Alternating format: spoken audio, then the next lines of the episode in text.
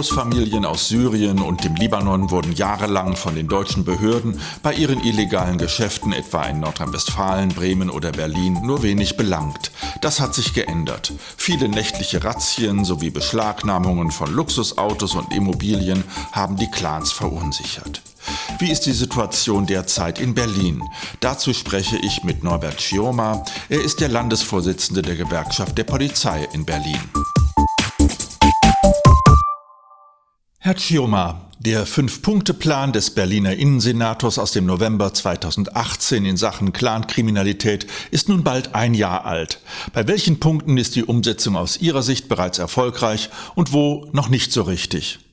Ja, schönen guten Tag. Wie weit ist man gekommen? Also erstmal wollte man ja die konsequente Verfolgung und Ahnung von Regelverstößen, also auch niederschwelliges Eingreifen. Und da muss man sagen, da ist man sehr erfolgreich gewesen. Man nimmt ihnen die Autos weg, man schließt Shisha-Bars. Insofern nervt man die Menschen und da ist dann schon mal bei dem niederschwelligen Eingreifen, sind da schon Erfolge zu spüren. Ja, das nächste wäre dann Vermögen einziehen. Und da haben wir ja so etwas auch gehabt, was die Clans sehr gestört hat. Zum Beispiel die 77 Immobilien, die beschlagnahmt wurden und auch man dabei ist, dass sie auch die Mieteinnahmen dann nicht erhalten. Aber um kriminelles Vermögen abschöpfen zu können, muss man natürlich auch mehr Personal in der Polizei bereitstellen und auch die Steuerfahndungen verstärken.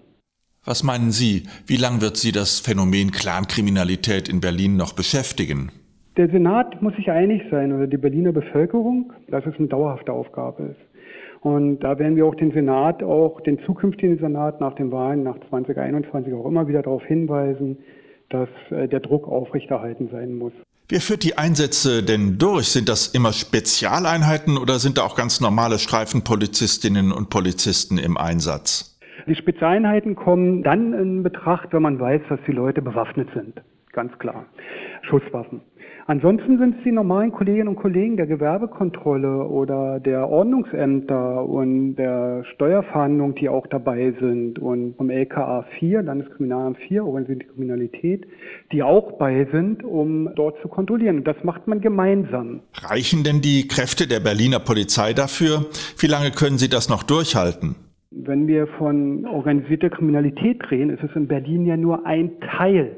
Wir haben ja die Rocker, wir haben die Osteuropäer, wir haben die Vietnamesen, wir haben die Italiener, die sich darüber freuen, dass die Clans im Mittelpunkt stehen und sie dadurch ausfallen, nicht in den Fokus kommen. Da freuen sie sich natürlich. Und da muss ich sagen, da sind wir von der Politik im Bereich der gesamten organisierten Kriminalität, die in Berlin zu bekämpfen, werden wir nicht so sehr unterstützt. Das muss man sagen. Im Moment hat man den Clans im Fokus, aber ähm, dass man Gesamtstrategie, Bekämpfung OK hat, das haben wir leider nicht. Die Abschiebung von kriminellen Clanmitgliedern, gibt es so etwas in Berlin? Also eins muss man mal sagen, im letzten Jahr haben wir aufgrund der Maßnahmen, die bisher hier in Berlin gefahren wurden, 21 Leute auch äh, in den Libanon wieder abgeschoben. Dass man die Hochkriminellen abschieben kann, die keine deutsche Staatsbürgerschaft haben, das macht Berlin ja. Kann man den Jugendlichen oder erwachsenen Clanmitgliedern irgendeine Ausstiegsperspektive Richtung legales Leben geben und wenn ja, wie? Wir haben ja schon so Probleme mit Schulen zu bauen und Lehrer zu finden. Wir haben Jugendämter, die überfordert sind, weil sie zu wenig Personal haben. Und insofern ähm, sehe ich da einen großen Nachholbedarf, eine Perspektive zu bieten außerhalb der Reihe. Man versucht gerade ein Aussteigerprogramm zu entwerfen analog zu den Leuten, die islamistische Terroristen sind oder Gefährder sind. Aber auch das dauert lange. Wir haben kein Personal. Wir finden nicht das geeignete Personal. Wie sehen Sie in Berlin die Rahmenbedingungen für die Bekämpfung der organisierten Kriminalität insgesamt? Also eigentlich weiß die Politik ja, dass die organisierte Kriminalität ja wie so ein Pilz, so ein Schimmelpilz ist, der alles befällt und auffrisst von unten. Die Politik weiß, dass es marode ist, aber sie tun nichts dagegen. Also nicht in dem Maße, wie es wichtig wäre. Und das ist eigentlich traurig, da muss ich sagen, gerade für eine Hauptstadt. Vielen Dank, Herr Chioma, für das Gespräch.